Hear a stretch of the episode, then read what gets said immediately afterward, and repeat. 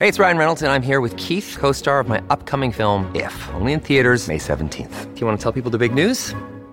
All right, I'll do it. Sign up now and you'll get unlimited for $15 a month in six months of Paramount Plus Essential Plan on us. Mintmobile.com slash switch. Upfront payment of $45 equivalent to $15 per month. Unlimited over 40 gigabytes per month. Face lower speeds. Videos at 480p. Active Mint customers by 531.24 get six months of Paramount Plus Essential Plan. Auto renews after six months. Offer ends May 31st, 2024. Separate Paramount Plus registration required. Terms and conditions apply if rated PG. Y, y seguidores de Fútbol Ecuador, qué gusto saludarles nuevamente en nuestra tercera salida y segundo debate futbolecuador.com aquí por Twitch.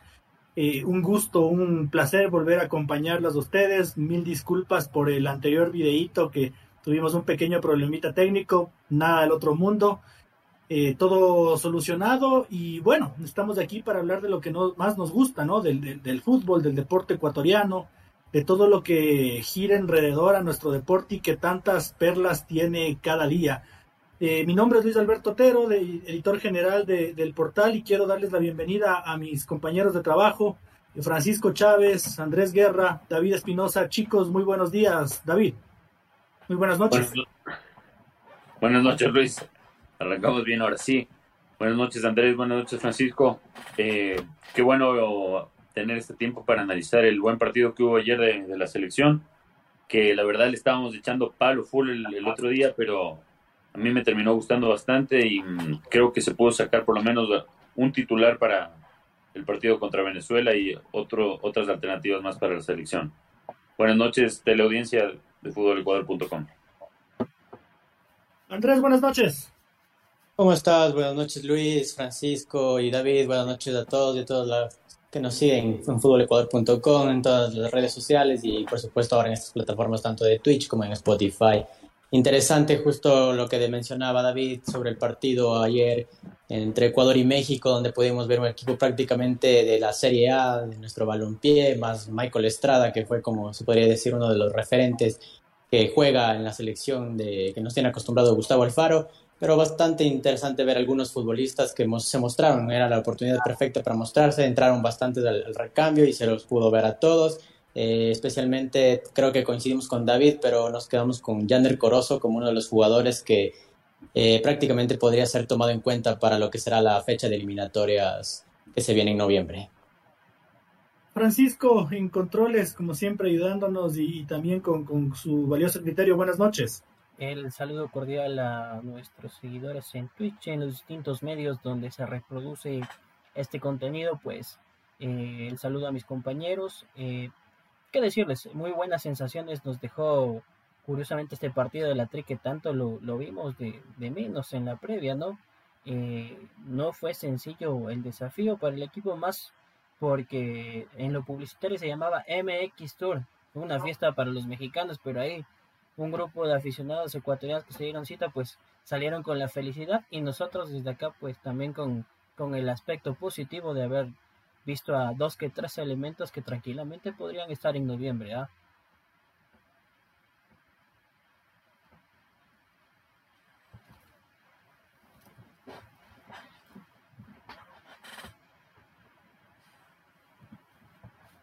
No sé si hasta mientras uno de mis compañeros ya tiene al, alguna percepción del partido, ¿qué les dejó a ustedes muchachos? ¿Qué, qué vieron de bueno?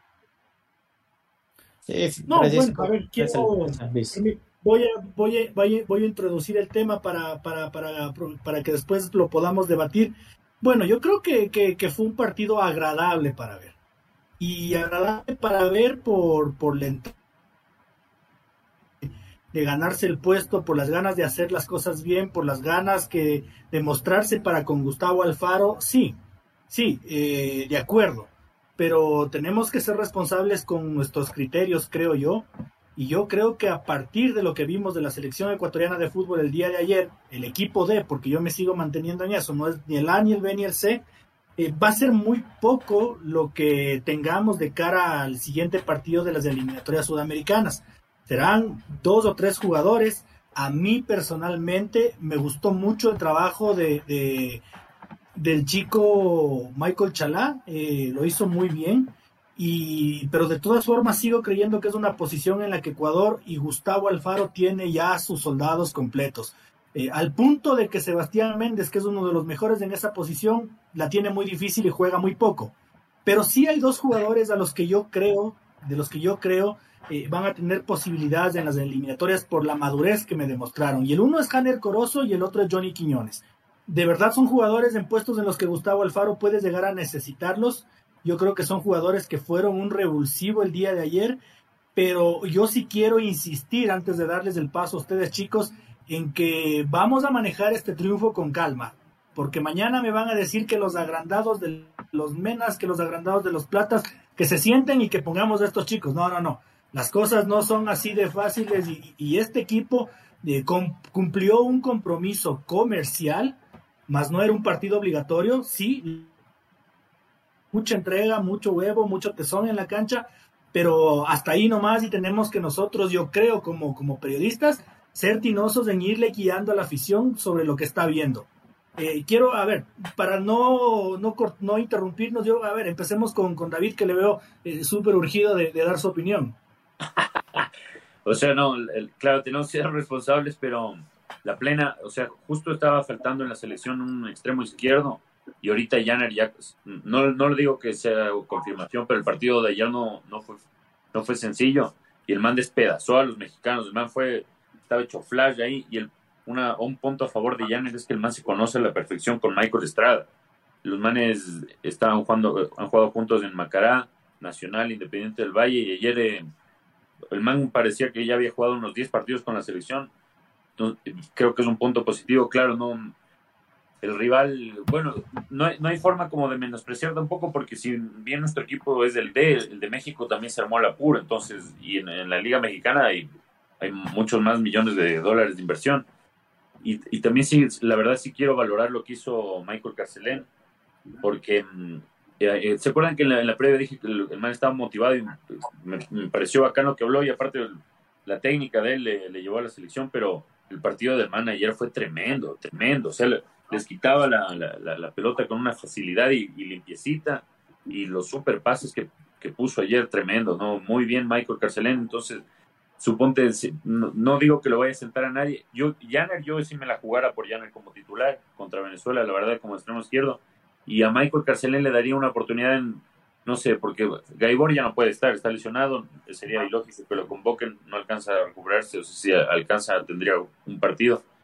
O Alan Franco, porque la verdad yo no tengo nada contra Alan Franco, pero no, o sea, no, si bien jugó el otro día en, la, en un partido importante con el Atlético, Atlético Mineiro, no yo creo que ahí podríamos probar con, con este chico Michael Carcelén la ya van a pensar que estoy ahí tarrineando alguna nota, pero hermano a ratos tenía gesto de, de en serio, en serio, a mí sí me gustó bastante lo de Michael Carcelén, esos dos muchachos muy bien. De ahí la defensa creo que no, o sea, había gente que decía bien Marlon Mejía, pero si bien salvó después, se comió el primer gol, no, a mí no, Segovia también, no sé, creo que estamos cubiertos con back centrales. Y en cuanto al lateral izquierdo, no sé, el chavito. O sea, a ratos es bien, pero a ratos es mal también el chavito en defensa. ¿Ustedes qué dirían? ¿Pinedo o el chavo? Andrés, cuéntanos.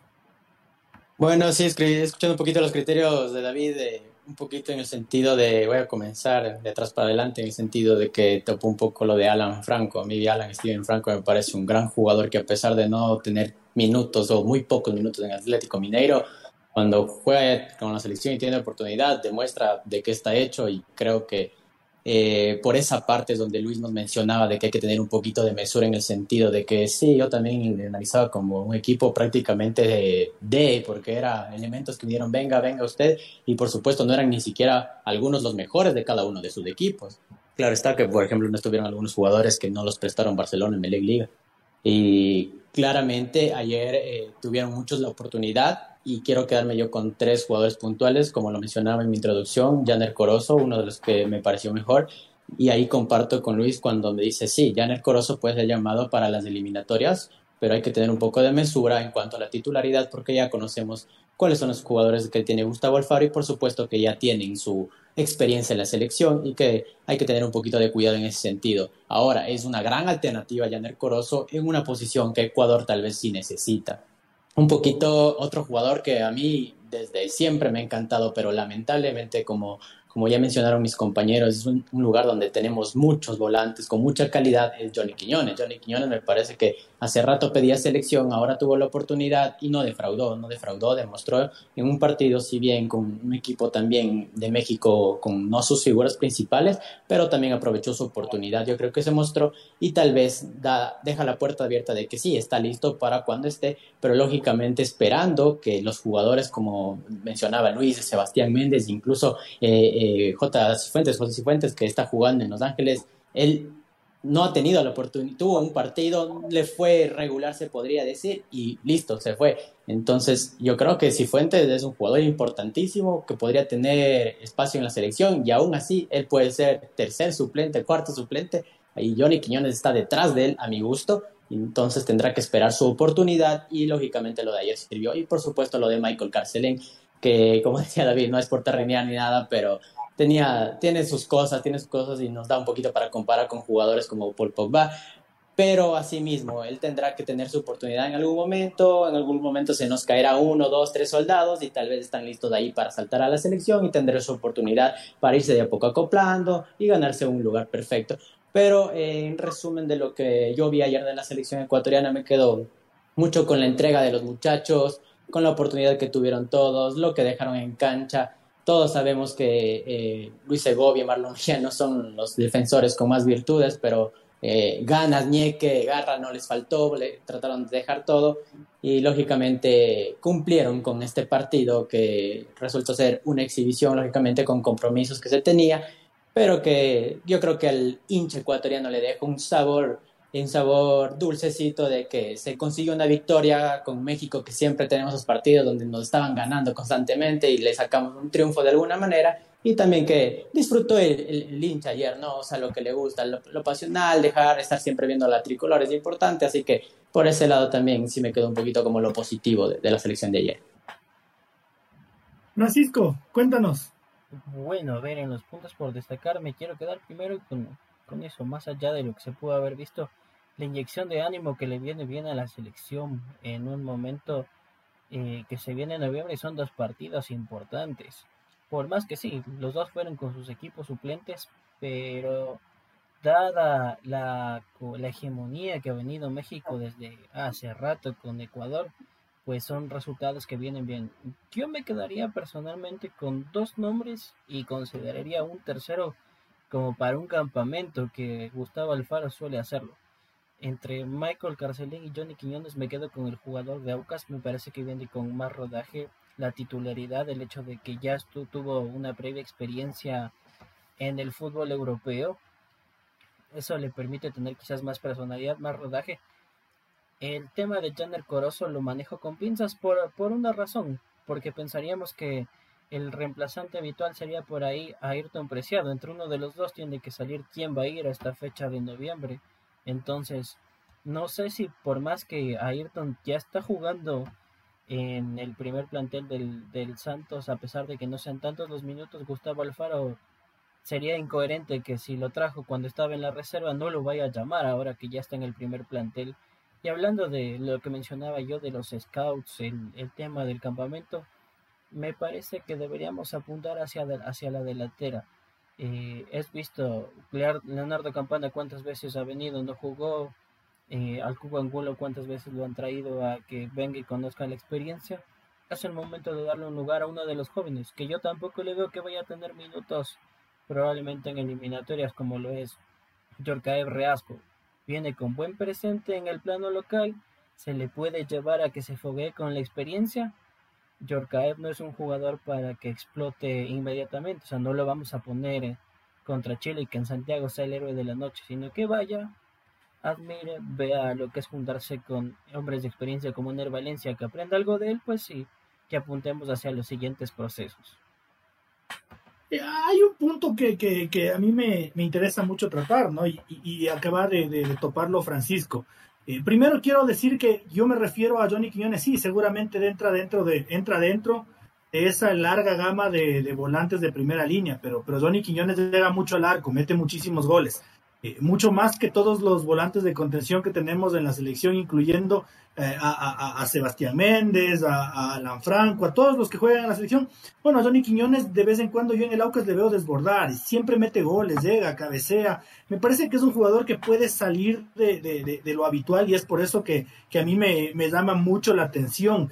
Y, con respecto a lo de Alan Franco, sí, eh, estoy de acuerdo con David en, que, en que el futbolista siendo uno de los mejores en su posición, juega poquísimo, pero si tú sacas el partido contra Venezuela en Caracas, siempre que la, selección le necesitó a Alan Franco, eh, el chico cumplió. Yo no le vi hacer nunca un partido malo a Alan Franco con la selección, a pesar de que podría ser mejor si tuviera más minutos. Y es uno de los jugadores de confianza de Gustavo Alfaro. Yo realmente sí eh, me las juego por, por Alan Franco entrenándose en el Atlético Mineiro que por Michael Carcelén jugando en el medio local. Me parece que sigue siendo, que sigue teniendo la vara un poquito más alta, eh, eh, entrenándose en Brasil y trabajando ahí. Y, los hombres de confianza del entrenador, y a, este, a esto quiero llegar con el punto que criticamos a Gustavo Alfaro, ¿no? Que no le da un minuto a Leonardo Campana, que no le da un minuto al Cuco Angulo, que lo llama y, a, Johan Julio, que, que no, que no les pone a jugar. Pero ninguno de nosotros está en la práctica 11-11 de la selección. Y tú no sabes si es que el Cuco Angulo es desobediente tácticamente. Tú no sabes si Leonardo Campana no está en un buen momento anímico porque porque justamente reclama más minutos. Entonces, hay que darle el beneficio de la duda al entrenador, ¿no? De él ve la práctica de la práctica de fútbol es siempre a puertas cerradas y nosotros no podemos juzgar y, y, no podemos tirarle al agua a Gustavo Alfora si es que no tenemos la certeza para criticar algo. Eh, yo creo eso personalmente y, y, me mantengo, ¿no? Lo de ayer fue un partido de exhibición. Hay que hay que tenerlo con mucho tino. Yo yo no, no, me, no me entusiasmaría mucho con estos chicos, me parece que, que bueno, cumplieron, dejaron todo en la cancha, eh, pero eso, ese es el tema. Y, nos, nos, empezamos a entusiasmar con Diorcaer Reascos y nos empezamos a entusiasmar con, con, Luis Segovia, pero, pero yo creo que otra cosa muy diferente es pararse en eliminatorias sudamericanas a jugar, sea en el estadio de la liga sea en el monumental y por los puntos, porque eh, ahí donde, México, donde Venezuela te llega a hacer un gol como el primero de México, te quedas fuera del Mundial nomás. No es que pierdes una exhibición. En cuanto a lo de Alan Franco, yo insisto en que no, ustedes dicen que siguen, cumplió, o sea, en, el 2020 y en las eliminatorias cumplió, pero no, o sea, en los últimos partidos eh, con Venezuela y con, eh, con Uruguay, sobre todo con Uruguay y con Colombia, me parece que no, o sea, si bien no le puedo criticar la falta de entrega y que no que corrió todas, sí, corrió todas, pero de Alan Franco se supone que es un, mediocampista que es un poquito más para finiquitar, o sea, justo en la posición de Johnny Quiñones, que es el que tiene que ayudar a, las finalizaciones un poco más. Entonces, no sé si se percataron en, el, partido, sobre todo con, eh, con Colombia y con, y con, con, cuál fue el otro que jugamos nosotros y con Venezuela. No podía justo se equivocaba en, la finalización. O sea, él podía dar el pase o pegarle al, arco y tuvo como tres en cada partido. Entonces yo no, no, no tengo yo nada contra, contra Alan, Franco, Alan Franco, pero suponte, no sé, con Venezuela, no digo que podemos experimentar ni darnos ningún lujo, pero suponte en ciertas posiciones, yo, por decirte una, una cosa, yo ahorita mi once yo lo pondría, ya, ya capaz me, me dan palo, pero yo lo pondría Plata por la derecha, ya no Ángel Mena, no, me está gustando Ángel Mena en la selección. Plata por la derecha, Janer por la izquierda, Ener y, Michael Estrada. Ese sería mi con Moisés y Carlos Grueso, de doble cinco. Y en la, ahorita le tenemos el, gran la gran incógnita es del lateral izquierdo. Porque ahorita sí la plena, ¿quién ponemos de ahí? Porque no sé si escucharon la rueda de prensa ayer lo que dijo Gustavo Alfaro sobre las amarillas. Él está dudando lo de Diego Palacios hicieron una consulta.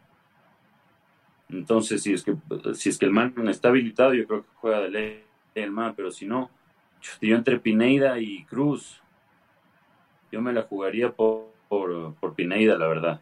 O sea, si bien es un poquito el, problema que yo le veo a Pineida, y eso es lo que también me preocupa un poco a nivel de eliminatorias, es que tiene el, síndrome este del choclo de ir con el codo, con, a veces con la rodilla, y eso en eliminatorias no te perdonan, más con VAR pero Pineida jugó unos partidos de Libertadores, jugó a un nivel brutal, man, con, y contra los rivales más bravos. Entonces yo me la jugaría por Pineda. Ahí antes de que, de que Andrés y, Francisco nos den su criterio, yo suelto que mucho ojo que Aníbal Chalá ya está jugando, ¿no? Sí, y lo dijo Alfaro.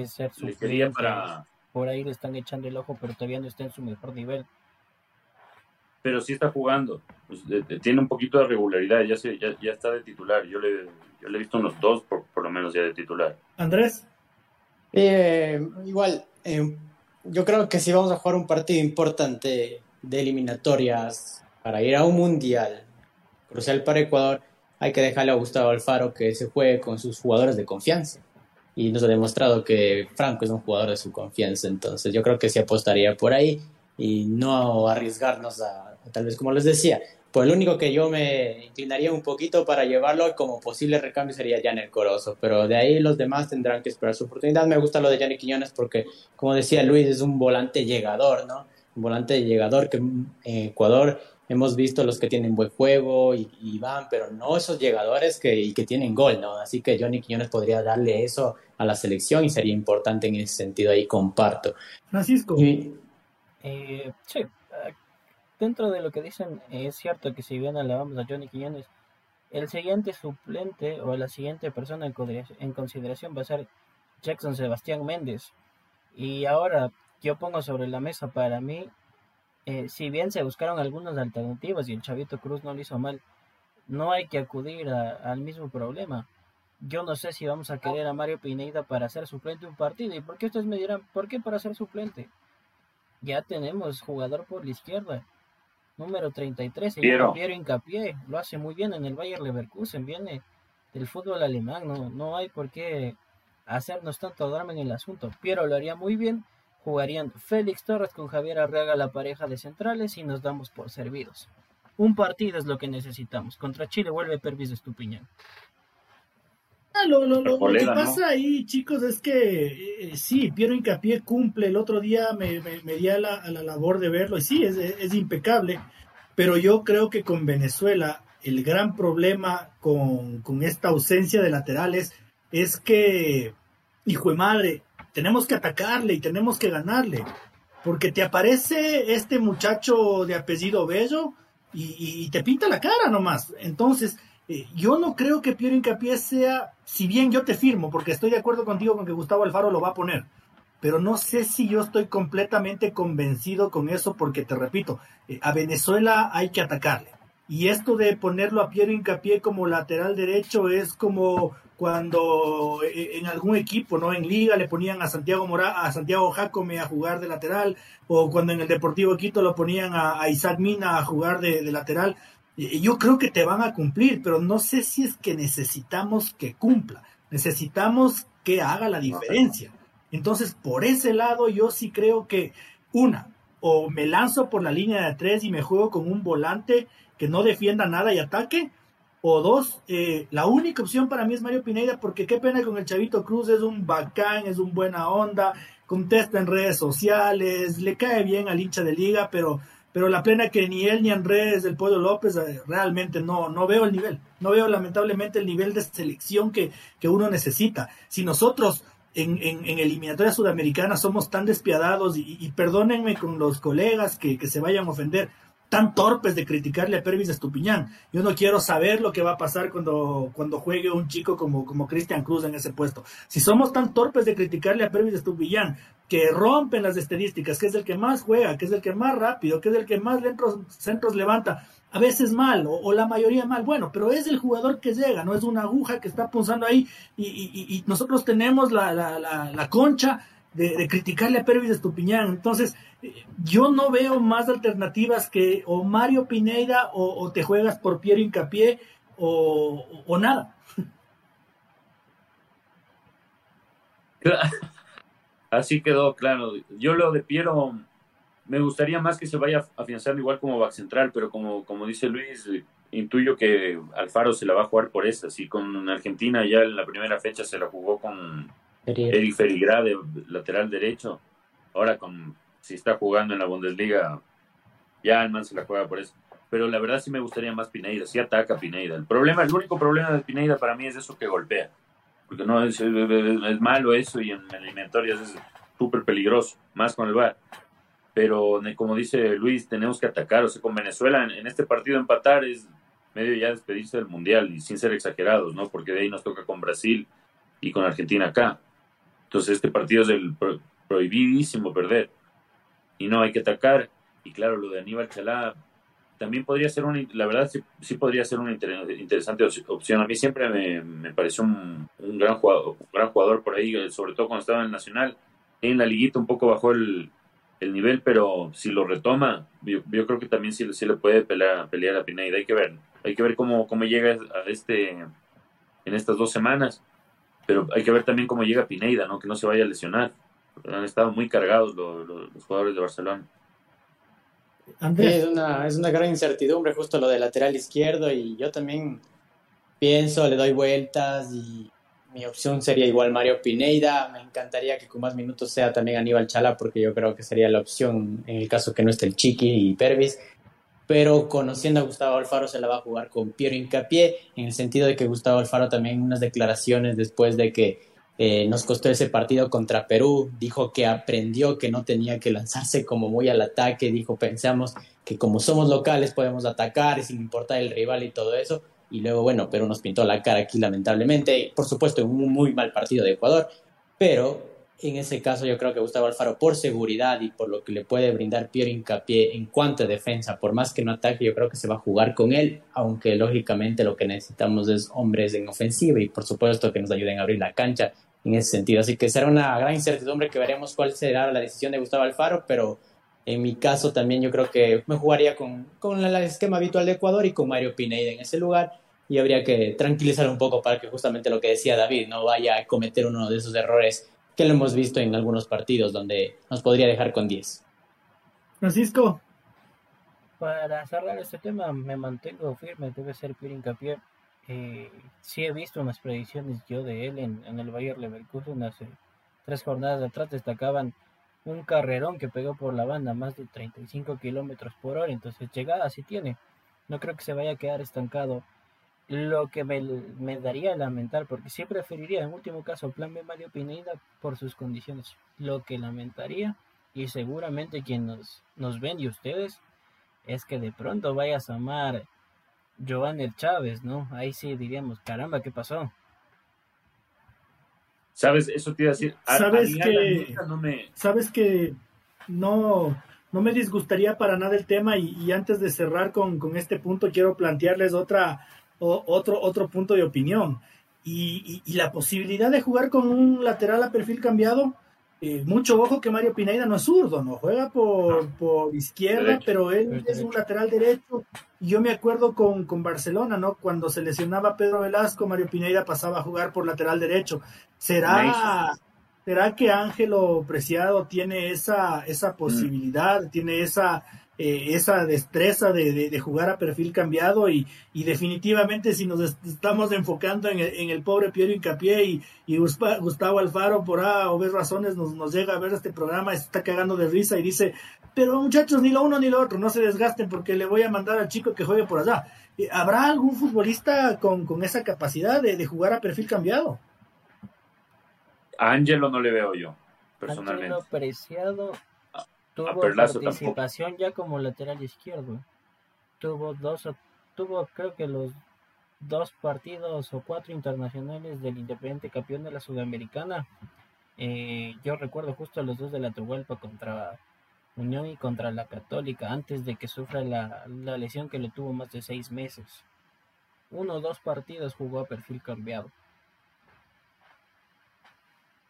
Pero jugó.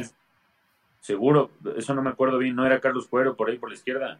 No, y lo que les iba a decir. Recordarán que Carlos Cuero salió hace rato de, Independiente del Valle. Es más, eh, sigan conversando, voy a, indagar bien, porque estoy convencido que, ya se desenvolvió. Lo que, les iba a decir, lo que les iba a decir, si es que llega, porque como dice, mm, también lo, lo planteaban de que capaz por lanzarse mucho el ataque con Perú nos costó el local. Si es que llega a jugar otra vez con línea de tres, a mí la plena, la plena no me sorprendería y no, no, no, no especularía nada si le llama a Alan Minda, la verdad, para probar ahí como carrilero izquierdo. ¿Ustedes qué dicen?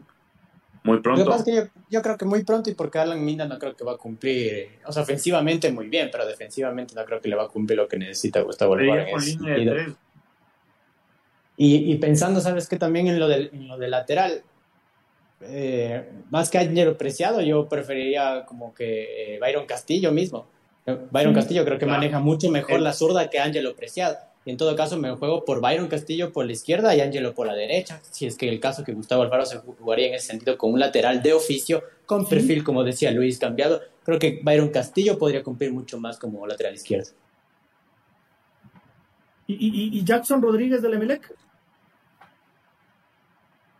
También yo no le veo para que está en la selección actualmente. O sea, creo que sí.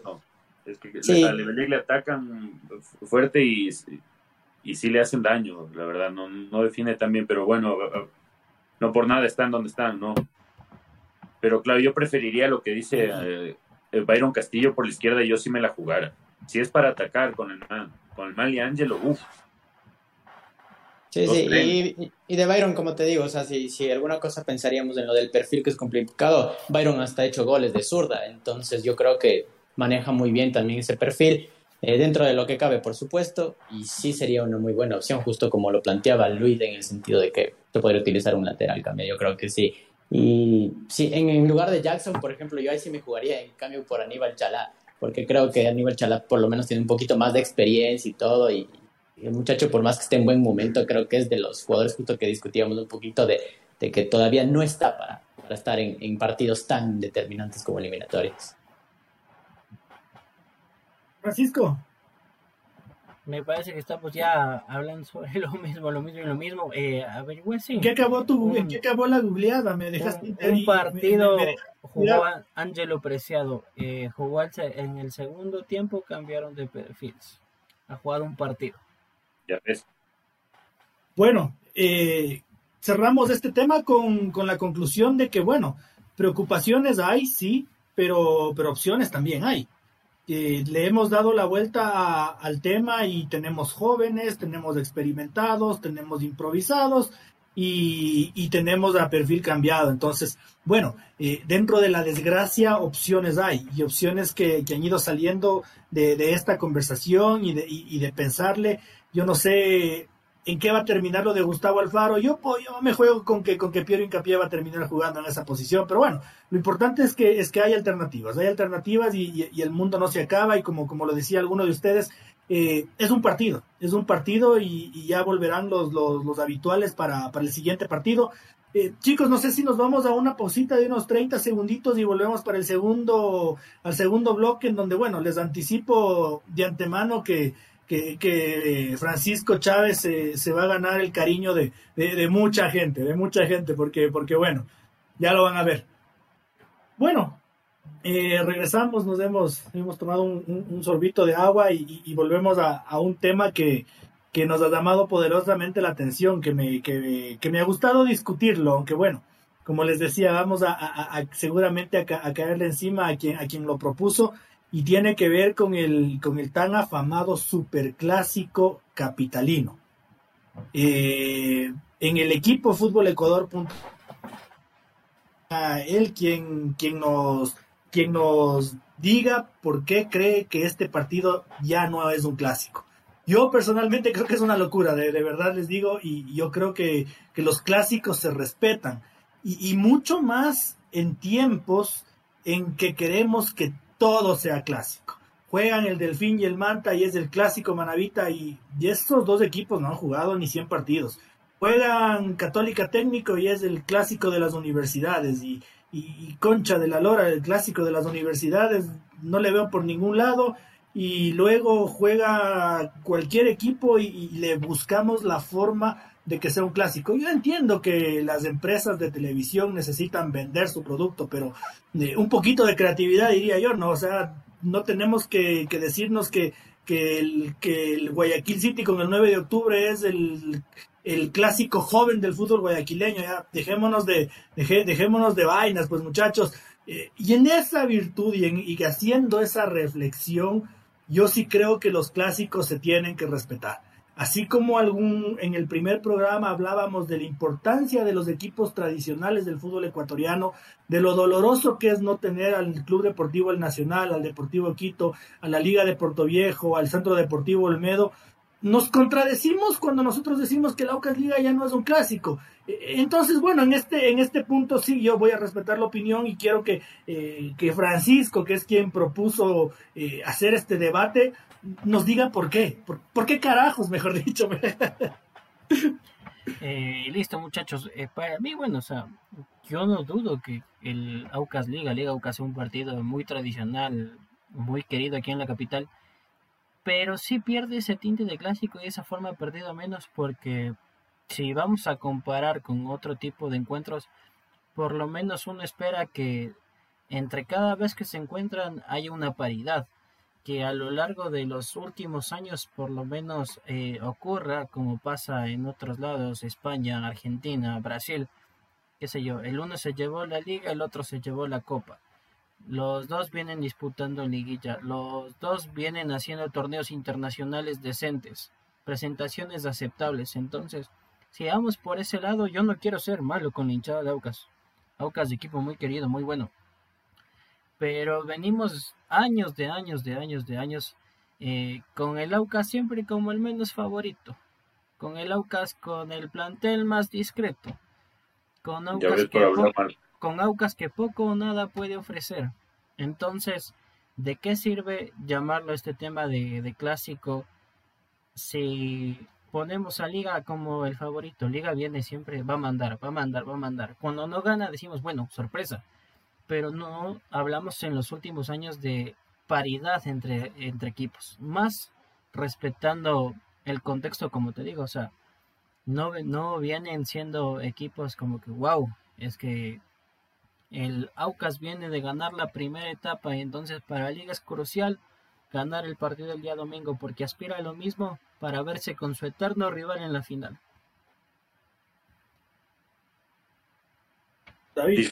Discrepo con lo que dice Panchito de que, mm, o sea, como que hay una tendencia que siempre gane liga en los últimos partidos. No, los últimos años Aucas le, ha arruinado la fiesta en, y en cuanto a no disputaron nada importante, en el 2019 disputaron la, semifinal.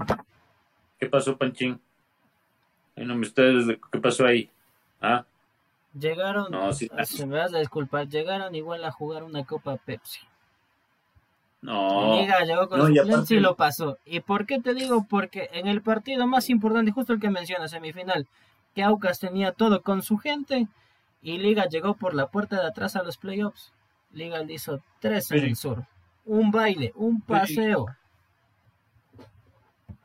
Pero ¿y el, cuál, fue el partido que llenó la, última vez que se llenó el Rodrigo Paz antes, de un Barcelona? ¿Cuál fue? Con, el Aucas. Sí, para la gente es importantazo. Suponte vos vas al sur, es importantazo. Para, para no digo la gente de la tercera edad, pero también los de la mediana edad, para mí es importantazo el partido Aucas, te da ganas de ir a verlo. Si hay un partido que da ganas para mí de ir al estadio, es un Aucas Liga, la verdad.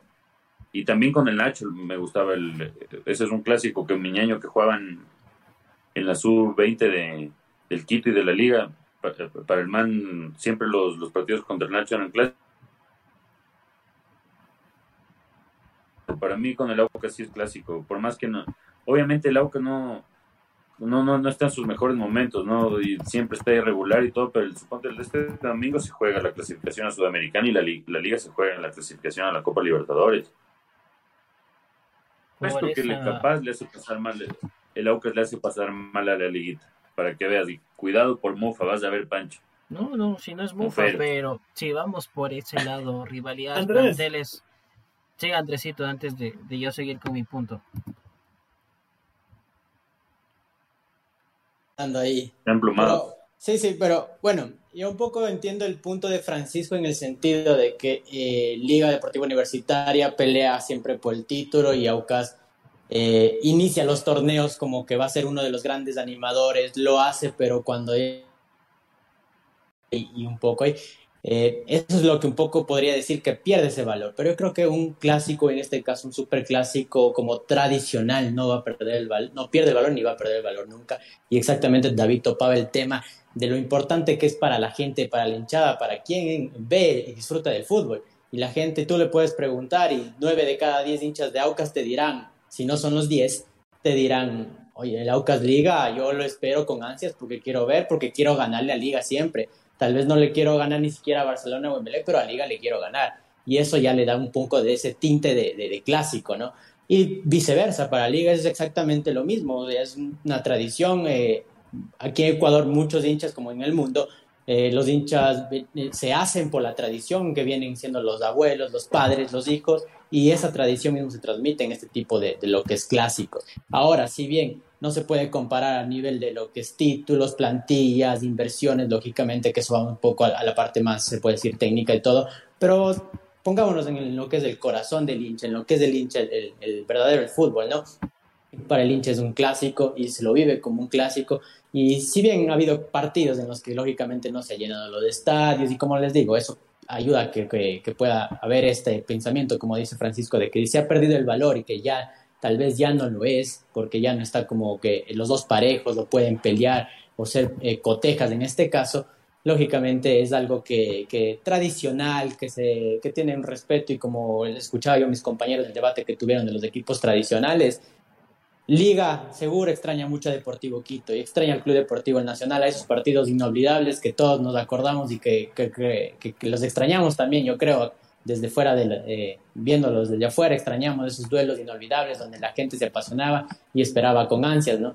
Prefieren, mil veces prefiero ver un, un Liga Aucas que un Aucas 9 de octubre, que un Liga 9 de octubre.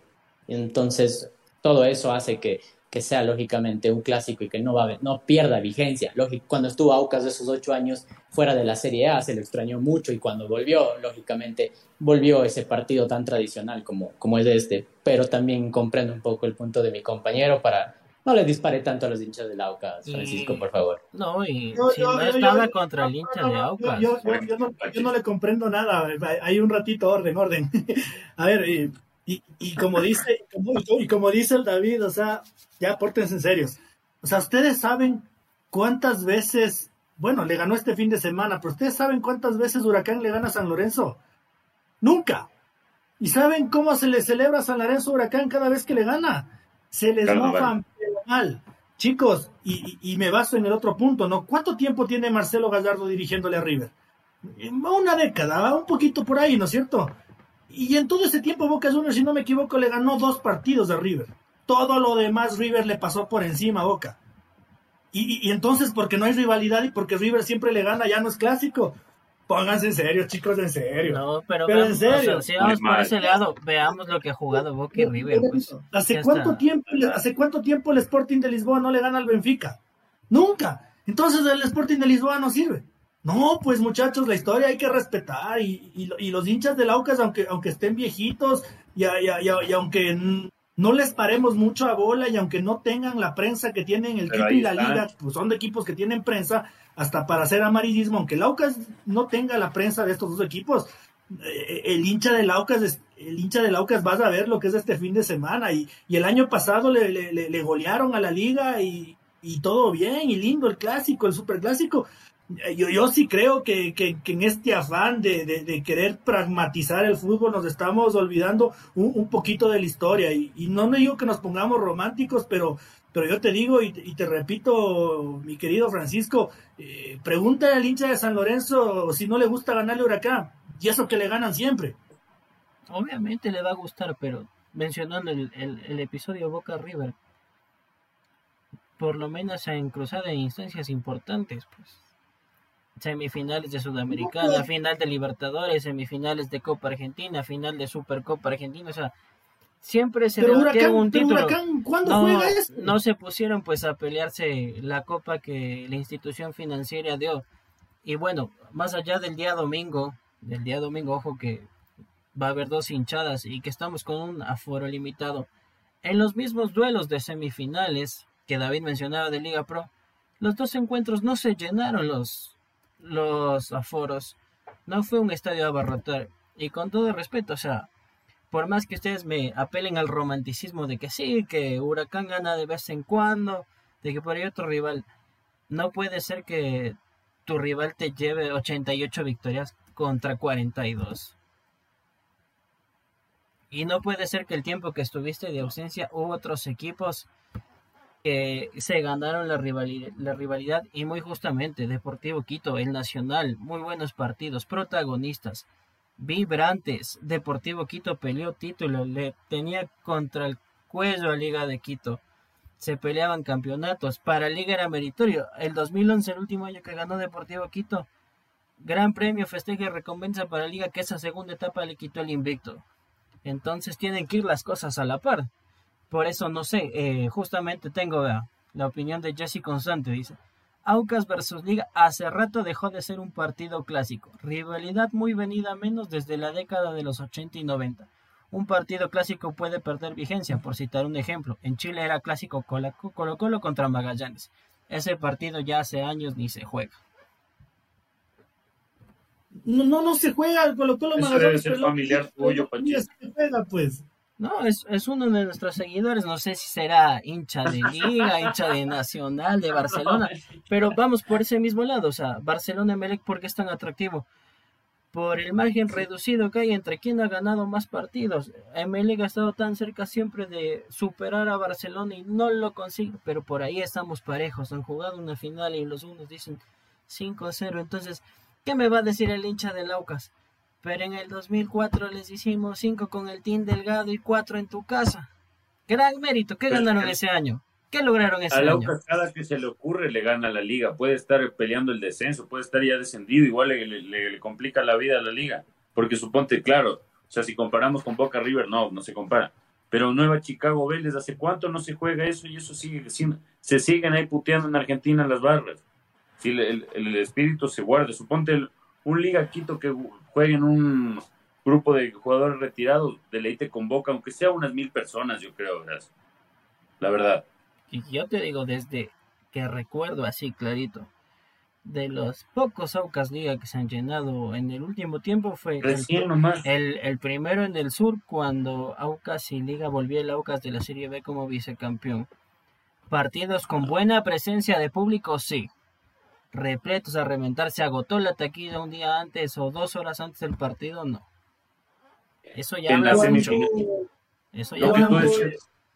Cuando el Aucas de Enrique Vera, René Guita, Agustín Delgado, Renan Calle, eh, el Potro Figueroa le metió seis a la liga en Chilogado, yo como periodista, porque era borde de campo, además era, era, era, era, era reporterito de, ese trabajo feo en lo que uno se quema el sol. Yo tuve que entrar al estadio tres horas antes, porque se reventaba el estadio de Chilogado, se reventaba la caldera. Y no sabes, Panchito, seguramente tú estabas bien chiquito, porque yo tengo 39 años.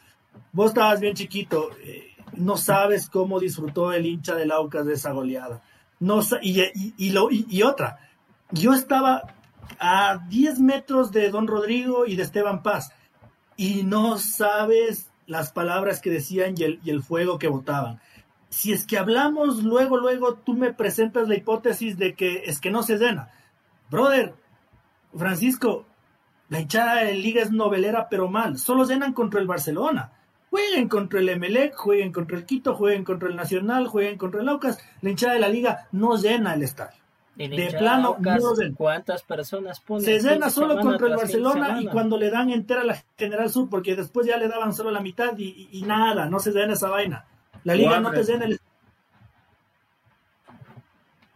el Casablanca para una Aucas Liga, ¿qué estás hablando? Aparte, lo que dices que no se llenaron en las semifinales es porque tampoco se respetaron las tradiciones en Gol TV. Si le pones en Quito a las, a las 8, es difícil que la gente vaya a Chillogallo es un frío tenaz, o sea, es que en cambio cuando le pones a las 12 la gente se motivaba duro ahí en Casablanca, sí iban. No digo que se, eh, se llenaba en Chillogallo, pero sí iban más que cuando les pones a las 8, pues ñaño. Es un horario horrible, o sea, para la gente, digo, para ir. Bueno, para ver es lo, del, horario discutido, lógicamente es agradable para el que se quede en la televisión, pero entonces, ¿qué vamos a decir el día domingo si es feriado? O también nos vamos a la playa todos y por Yo no les calculo que va mucha No se cuenta el 50. Yo te soy honesto, no sé si se completará el 50% no, no de la fuerza. Pero es que son las, es a las 8 de la noche. Y, y, y, encima más después de que el Independiente te mete ese baile, ya con qué ganas vas a pagar 13 dólares. claro, ya la plena, ya la ahorita sí ya se perdió la ilusión. O sea, no, no, no, muy Andresito lo veo, lo veo, lo veo, lo veo ahí, lo veo ahí, ahí. le veo ahí, le veo ahí pensando, pensando un montón de cagadas en la cabeza y creo que quiere decir algo. No, no, es que el punto de la, de, la motivación es eh, por el partido, ¿no? Lo que decía David y también Luis, es lo que rompe esa comparación entre los equipos, que tú puedes decir, sí, el uno ganó los títulos internacionales, multicampeón ecuatoriano, el otro no ganó un título nacional, pero ese, eso querer ganarle siempre creo que ya lo vuelve diferente y festejar ese triunfo, como decía Luis, contaba este, esta goleada que tuvo Auca sobre Liga, y así mismo, Mira, ahorita esta liga en, el momento en que le, lo dejaron noqueado, pero Aucas quiere patearle en el piso, quiere patearle en el piso, dejarle la victoria de una vez. Y para acordarse, ¿sabes qué? Tú ya dejaron fuera de la etapa y encima yo te metí cuatro goles. No se van a olvidar nunca de eso los hinchas de Aucas si sucede. Entonces, es lo, lo, especial que lo hace en este caso a los hinchas de Aucas, que podemos decir que, que un poquito, en el caso que, menciona Pancho, en el que no se puede llenar el estadio y todo eso, dejen En este caso ya sabemos por lo que pasamos actualmente, pero en otras ocasiones puede haber mil motivos por los cuales no se llenaron el estadio, pero cuando caminamos en la calle, cuando nos encontramos un lunes después del domingo del partido y hablamos con la gente, vas a notar que el hincha de Aucas, si es que le ganó a Liga, va a tener un semblante diferente y viceversa. Con un consuelo ganar un partido. La prioridad, debe ser, la prioridad debe ser otra, es que no, o sea, si vamos por ese lado. es que no es que esos son los títulos del Aucas, ya no el, el consuelo de, el consuelo, con todo respeto al hincha de liga también, el consuelo. Señor, señor Chávez, venimos de mal momento, entonces. Le, digo una cosa, señor Chávez, con, con sus argumentos, usted no solo está, está, está, está ganándose que, que don Rodrigo Paz y don Gonzalo Ripalda le jalen de las patas hoy noche, sino que está usted acabando con clásicos a nivel continental, porque Señores de hinchas del Deportivo Cali de Colombia, dice el señor Chávez que como ustedes no han jugado una final de Copa Libertadores y hace rato que no clasifican, ya no es clásico con el América. El Deportivo Cali versus el América de Cali vale tres ataderos eh, a partir de las reflexiones de mi, de mi querido señor Chávez. Señores de Belo Horizonte, como el Cruzeiro está en la Serie B, el partido con el Atlético Mineiro ya no vale, ya no es clásico usted además de además de ganarse que le, que le jalen las patas hoy noche los, los, los, patriarcas de nuestro fútbol, está exterminando con los partidos clásicos de, en el continente. Pero vean hace cuántos años esos partidos sí han ganado protagonismo. América, ojo, tanto tiempo que le costó volver de la Serie B, ya fue campeón en Colombia otra vez con todo respeto a la, a, la, directiva de Aucas, la directiva de Aucas, la directiva de Aucas nos tiene todos los años. Es que este decías, el Aucas está para campeón, para la Copa Libertadores. Hoy son octavos, se pueden quedar fuera. Pues. Y en el año que dijeron que iban a ir a la Libertadores, el Mushurruna recién ascendido les quitó el cupo. Y si vamos igual pero por ese la, lado, pero que la dirigencia de Aucas le, venda humo no le quita historia, pues sí, Claro, pues el, el, el doctor, el, doctor Montenegro se sacó la chu escribiendo un libro hermoso del Aucas y usted está rompiéndole y metiéndole la chimenea. Que le vendan humo, que le vendan humo no quiere decir que no valga. O que, o que el equipo que el equipo ya mejor se cambie de uniforme porque esta huevada ya no es clásico, que jueguen de, de rosado contra la liga. No, si nadie dice que sea malo, y lógicamente yo creo que más allá a quien no le gusta ganar un partido con tanto en juego, pero vuelvo y repito, o sea, no nos podemos quedar con el consuelo, así como decimos, y yo lo mencionaba, eh, si los unos no pueden quedarse solo con el que les goleamos hace tantos años, pues los otros tampoco pueden decir, es que yo en el 2008 fui campeón y que esto y que te, te di, no. Se construye en el paso del tiempo, año tras año, década tras década, y lastimosamente, si vamos a la década, Liga le ha, le ha barrido a Aucas. Ojo, Aucas ha ganado sus partidos, pero en lo que ha logrado Liga llegar a finales, clasificaciones internacionales, pases octavos de final, Aucas por lo menos, o sea, que consolide un proyecto como el de Católica para que me digan que va a ser constante peleador y que tiene atractivo los clásicos. Vuelvo y repito, es bonito encontrarse con sorpresas, es lindo que quizás Aucas gane un partido, pero todos los años vamos a un tal partido, Liga Aucas, y a quién lo ponemos como favorito de entrada, a Liga. Yo no, nadie hace los clásicos eso, oye. En las casas de apuestas no hacen eso.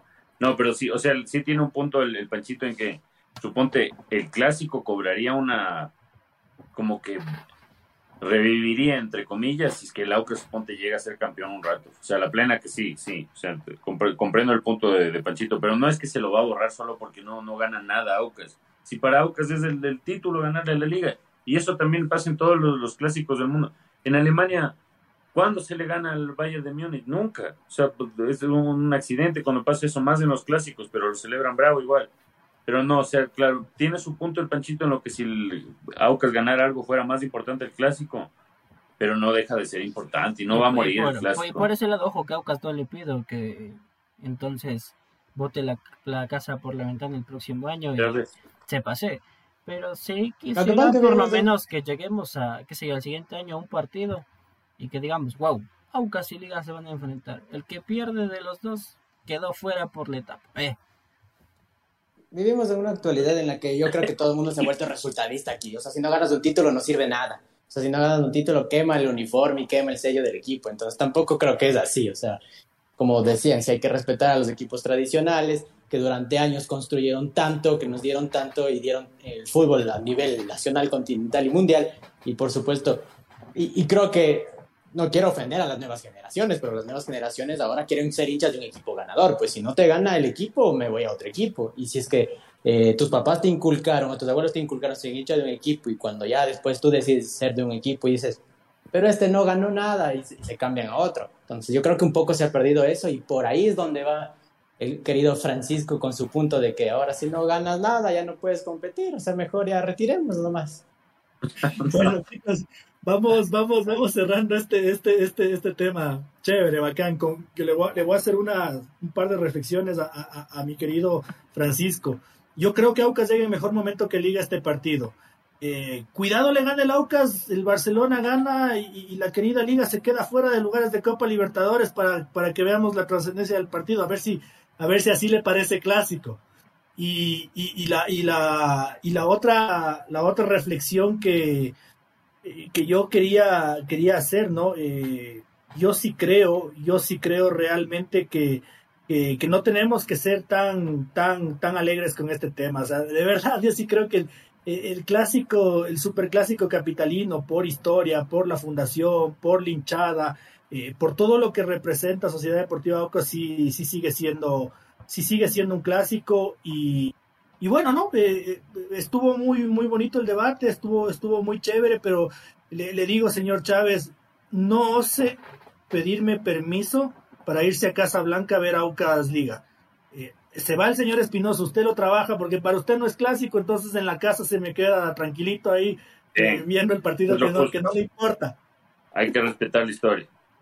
Eh, un minutito más antes de seguir con la conversación, muchachos. Dice, el Club Atlético Chaco Forever fue fundada en 1903, equipo tradicional argentina. En el presente juega el torneo Federal A.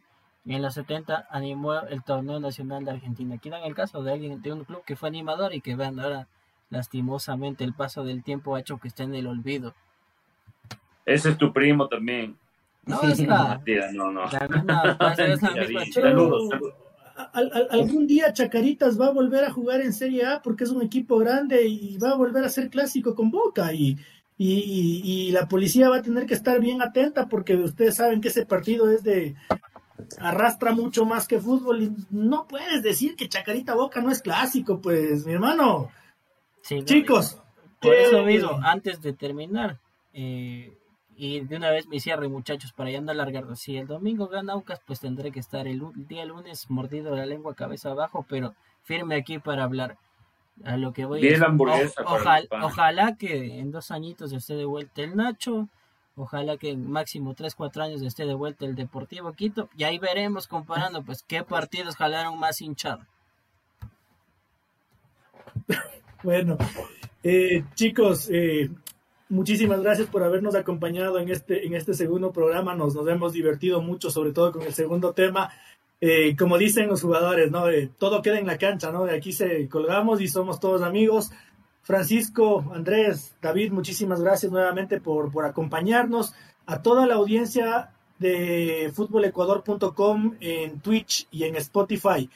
El día lunes tenemos una sorpresa. Se une al equipo eh, una ganadora, una chica cool que nos va a dar una gran mano y seguramente va a, jalar muchos, muchos fans que van a